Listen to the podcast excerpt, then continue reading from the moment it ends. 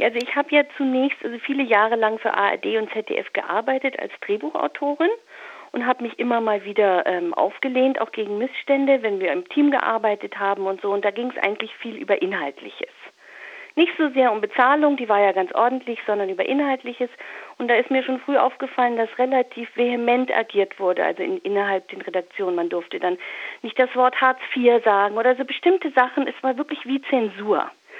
Ja, und dann, und dann irgendwann ging es dann auch mal so weit, da habe ich mich inhaltlich nicht mehr beugen wollen und bin vor Gericht gelandet und dann landete ich auf einer schwarzen Liste, das war ungefähr 2009.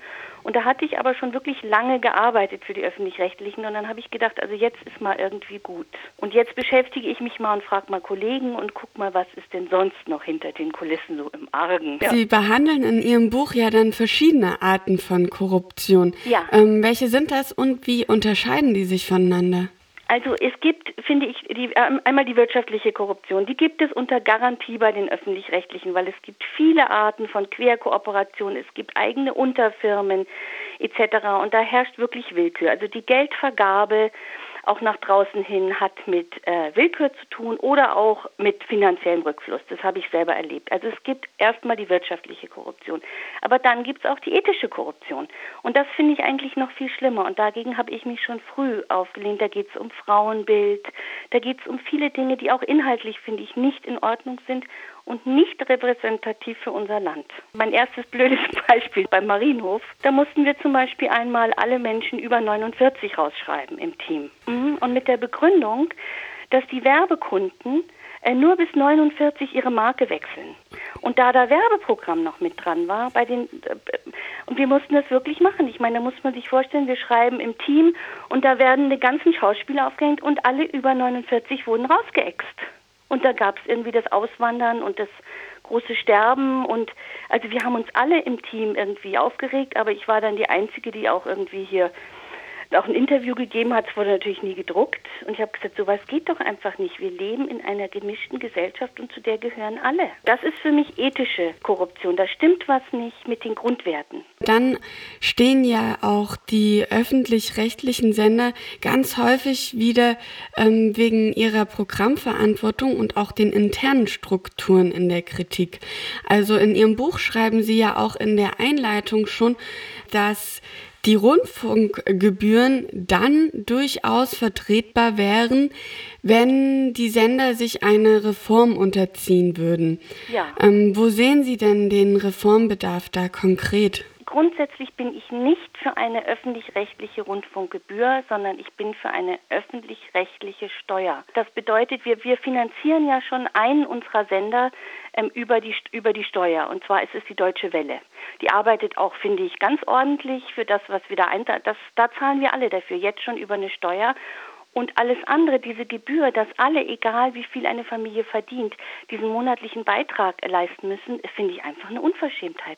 Warum zahlen wir nicht einkommensabhängig? Also deshalb muss ich grundsätzlich sagen, ich bin ein ganz starker Gegner der Gebühr. Ich finde das nicht richtig. Jetzt der zweite Teil der Frage. Genau, der zweite Teil, der ist dann, was Sie denken wo sich die ähm, Sender strukturell und aber auch programmatisch verändern müssten, dass es äh, sozusagen legitim ist, für so etwas Geld zu nehmen und Einnahmen zu machen? Mhm. Also erstmal finde ich, da gibt es ja dieses schöne wissenschaftliche Gutachten von dem Beirat. Ich finde ganz richtig, unsere Sender wenn wir sie denn dann finanzieren müssen über eine Steuer, Gebühr finde ich überhaupt nicht in Ordnung, aber über eine Steuer, dann sollten sie ein Angebot bereitstellen, was sich deutlich unterscheidet von Sat1, Pro7, RTL. Also das sollte wirklich verlässlich und qualitativ hochwertig sein. Überhaupt keine Werbung. Gerne, wenn man sagt hochwertige äh, Unterhaltung, habe ich jetzt im Prinzip nichts dagegen, aber ich finde insgesamt muss auch nicht so viel Sport da rein.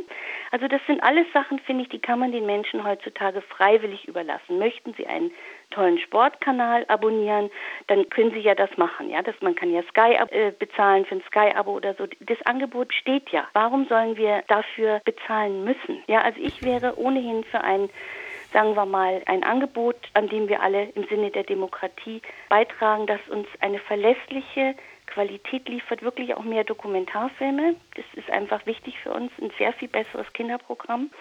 Und also Sachen, wo wir sagen, das ist verlässlich qualitativ gut. Wenn ich da einschalte, ist vielleicht ein bisschen anstrengender als RTL oder so, aber ich weiß, was ich da bekomme. Das finde ich, kann man heutzutage nicht mehr sagen. Nun hatten Sie ja auch einen durchaus tiefen Einblick in die Senderäte der öffentlich-rechtlichen. Können Sie vielleicht mal sagen, wer dort entscheidet, was ins Programm darf und inwiefern diese Räte auch repräsentativ für eine ähm, ja, heterogene Gesellschaft sein können oder sind? Also die Inhalte werden nicht nur, also oder sagen wir mal eigentlich gar nicht von den Räten bestimmt. Sie werden von den Räten eher kontrolliert. Also die kreative Programmgestaltung findet statt beim Programmdirektor und den Redakteuren. Und die sind alle fest angestellt oder sogar verbeamtet. Der Rat, der sogenannte Programmbeirat etc., der kann dann immer nur drauf gucken auf das Bestehende. Ist ja nicht kreativ tätig. Das ist ja jetzt auch so, dass Ihr Buch auch einen sogenannten Antikorruptionsweg aufzeigt. Also Sie zeigen da ja nicht nur die Missstände auf, sondern auch ähm, sozusagen einen Lösungsweg. Mhm. Ähm, können Sie den konkretisieren, worum es sich dabei handelt? Ja, also ich bin dafür, dass man das alle, alles wirklich transparent handhabt. Zum Beispiel, wenn ich jetzt sage, dass die Auftragsvergabe geschieht nicht bei den Räten, also wenn ein Programm entschieden wird oder das findet in den, innerhalb der Redaktionen statt und in der Programmdirektion. Und all das, finde ich, sollte transparent veröffentlicht werden und auch die Kosten. Ich habe zum Beispiel in meinem ersten Medienbuch, das ist ja schon mein zweites, also Korrupte Medienmacht, Wege aus dem Sumpf ist ja schon mein zweites Buch. Das erste hieß Tanz der Zitronen. Und da habe ich zum Beispiel rausgekriegt, dass hier in Bayern, die haben ein, ein jährliches Budget von bisschen über einer Milliarde, wurden nur noch fünf Prozent des Budgets in freies Programm investiert.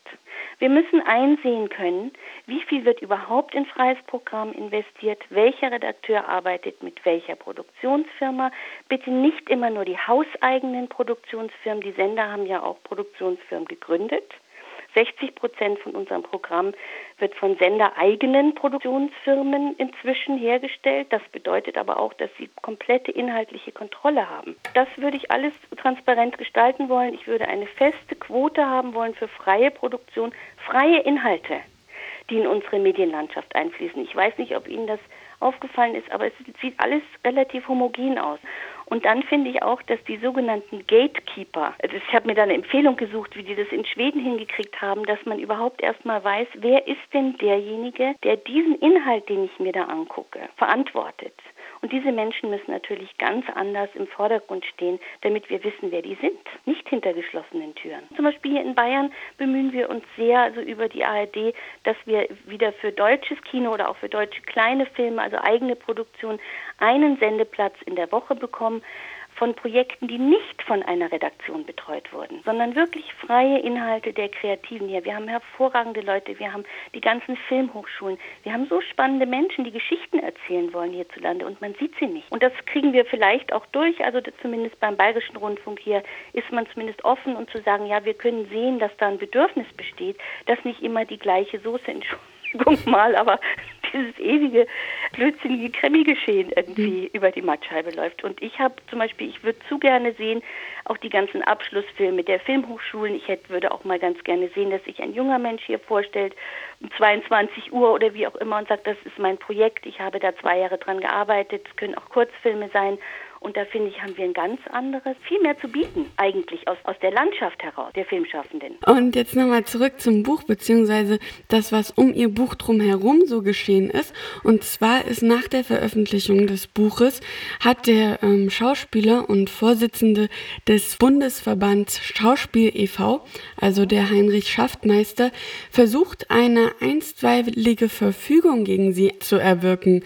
Können Sie das nochmal ein wenig konkretisieren, was da passiert? ist? Ja, das wird morgen verhandelt vor dem Landesgericht in Köln. Da müssen wir also da noch irgendwie an der Früh nach Köln, bevor wir nach Leipzig auf die Messe fahren. Und zwar hat das damit zu tun, dass ich aufgezeigt habe, wie Künstlerrecht verwertet wird. Also in dem Fall geht es um die Verwertungsgesellschaften und dieser Herr Schafmeister, den ich übrigens äh, einen guten Schauspieler finde, so ist es nicht, und ich kenne ihn auch, weil er hat mal in einem Drehbuch von mir gespielt, ist der Vorsitzende des Bundesverbands Schauspiel und er ist gleichzeitig aber auch der Geschäftsführer einer neuen Schauspielkasse, die von Sat1 und Pro7 ins Leben gerufen wurde. Und verhandelt quasi rechte Vergütung für Schauspieler, während er jedoch von Pro7 Sat1 dafür bezahlt wird mit einem Geschäftsführergehalt. Und sowas ist einfach nicht sauber. Ja, es sollte immer, sagen wir mal, jemand Unabhängiges für Künstlerkollegen verhandeln und nicht jemand, der gefüttert wird von der Gegenseite. Das hatten wir auch schon beim Drehbuchverband das Problem. Und das halte ich einfach für einen Kompromiss, der, den man nicht eingehen sollte. Und da ist Herr Schafmeister anderer Meinung.